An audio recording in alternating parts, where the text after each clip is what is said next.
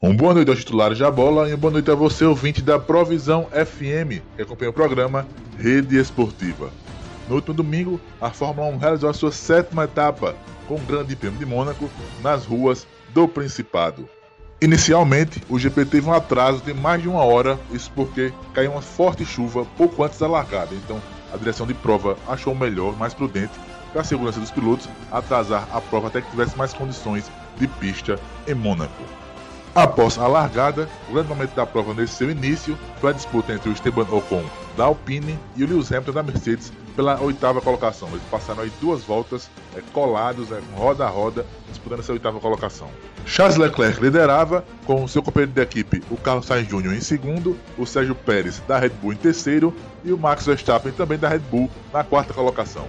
Entre as voltas 20 e 22, o momento que basicamente e praticamente definiu a prova. Isso porque a Red Bull foi mais eficiente do que a Ferrari nos pitstops, na estratégia de pitstops, e devolveu o Sérgio Pérez à frente das Ferraris. Com esse erro na estratégia da equipe italiana, o Leclerc, que era o líder, caiu para a quarta colocação no GP de Mônaco de Fórmula 1. Na volta 27, momento de apreensão para os fãs de velocidade. Né? O Mick Schumacher, piloto da Haas, teve uma batida forte, inclusive o carro partiu ao meio, né, isso ocasionou, primeiramente, uma bandeira amarela e, posteriormente, uma bandeira vermelha e uma nova interrupção na prova. Como o evento de Fórmula 1 não pode ultrapassar a marca de 3 horas, o GP de Mônaco de Fórmula 1 foi encerrado com 2 horas, ao invés das 77 voltas previstas. E o pódio do GP em Monte Carlo ficou assim: Sérgio Pérez da Red Bull em primeiro, Carlos Sainz Jr. da Ferrari em segundo e Max Verstappen da Red Bull na terceira colocação. O grande destaque da prova foi o Sérgio Pérez, né? o mexicano da Red Bull, durante todo o final de semana.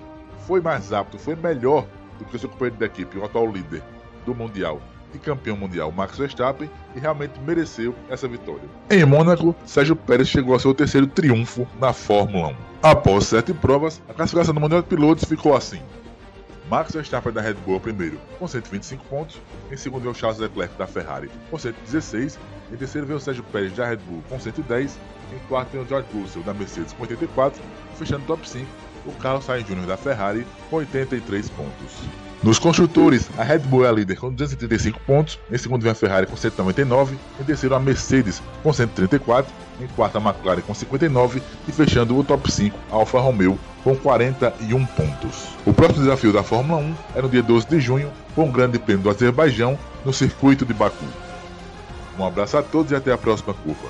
Carlos Recupero, titulares da bola, Provisão FM, a casa da Fórmula 1 no interior de Pernambuco.